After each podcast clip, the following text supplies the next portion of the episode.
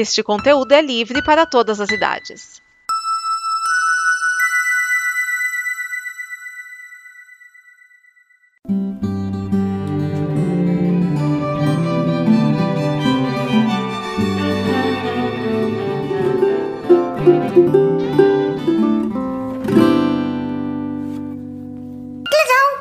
E aí galera da Combo, aqui é Gabriel Cruz e esse é o Padrão Acme, o snippet com notícias, curiosidades e novidades do mundo da animação. E nessa edição vamos falar de uma pequena polêmica que aconteceu nas redes sociais por causa da exibição do filme Festa na Salsicha na HBO num domingo em plena tarde. O problema que rolou é que o filme tem uma temática adulta e possui algumas cenas bem picantes para o horário que foi exibido. Festa da Salsicha conta a história de um grupo de alimentos que tenta escapar da terrível sina de ser devorados. E além da cena onde você vê praticamente uma vegetaficina, carnificina e vários alimentos ficinas dos vários alimentos que estão no filme, existe uma cena onde alguns alimentos promovem uma verdadeira orgia dentro da geladeira. E eu não estou sendo metafórico, realmente acontece uma cena de sexo grupal dentro da geladeira. E os pais, então, horrorizados né, com esse movimento, começaram uma verdadeira cruzada via as redes sociais,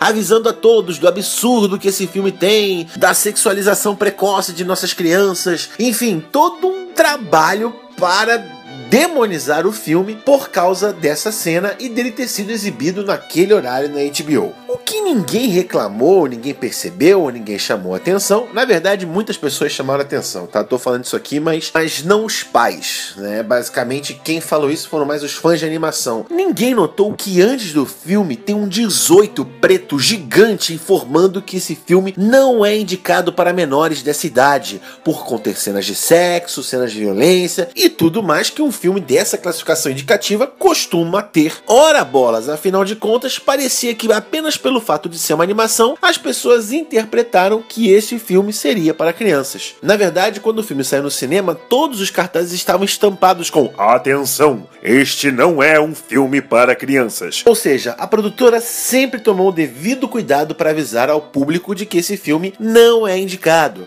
Então, pais, antes de culpar a emissora, antes de falar qualquer coisa, 1. Um, verifiquem a legislação, pois as TVs por assinatura não têm obrigação de cumprir os horários uh, específicos de faixa horária para as classificações indicativas. Se não, imaginem só aqueles canais eróticos, né?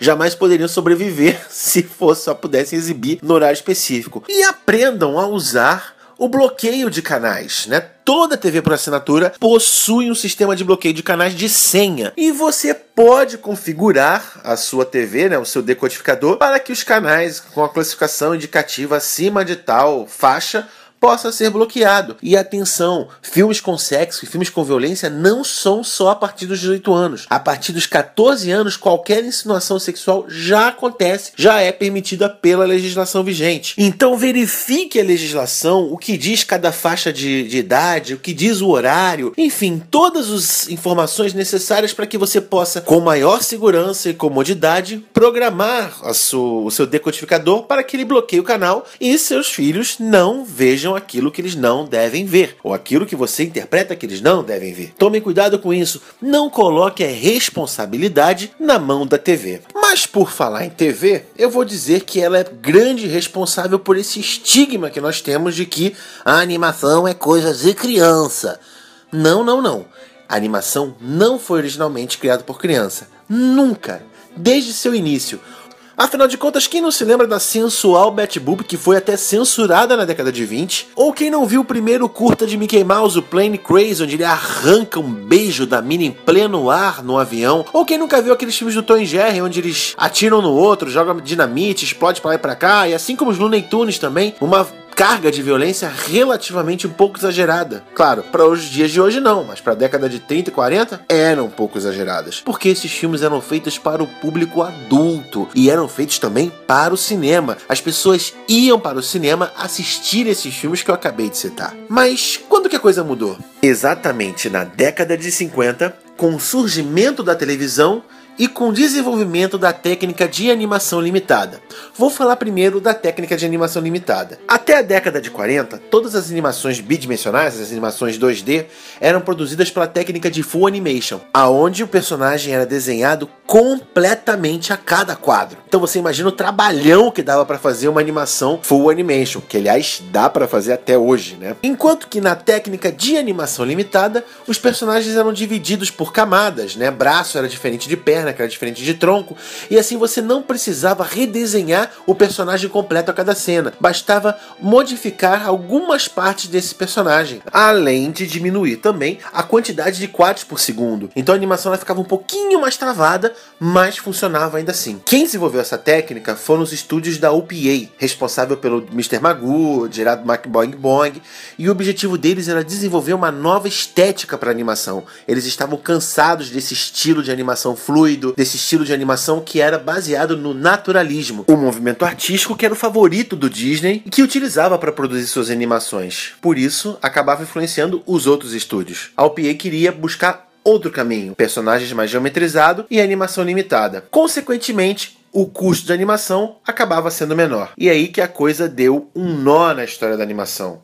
As grandes TVs procurando produções baratas para preencher os horários da manhã e da tarde nas suas grades, viram nessa animação limitada o seu filão, o seu, a sua menina dos olhos de ouro. Pois imagina só, durante o dia, o pai, o marido, o provedor, está trabalhando, está ganhando dinheiro. A esposa precisa ficar em casa tomando conta de tudo, arrumando, faxinando e tomando conta da criança. Ora, não é muito mais fácil tomar conta de tudo deixando a criança assistindo TV? Então, nessa época, justamente vem uma enxurrada de produções de animação focadas nesse público e com a técnica de animação limitada, que além de focar no público infantil, acabou por infantilizar demais o traço. E é então que esse estigma de que animação é coisa de criança ficou então de vez essa imagem da animação infantil na sociedade norte-americana e, consequentemente, nas outras sociedades culturalmente influenciadas por ela. Quem vai alterar esse caminho já ainda na década de 60, o surgimento dos estúdios Hanna-Barbera. William Hanna e Joseph Barbera foram mandados embora da MGM que não estava mais produzindo animações para o cinema, porque estavam caras demais. Vendo então que a chance deles estava na televisão,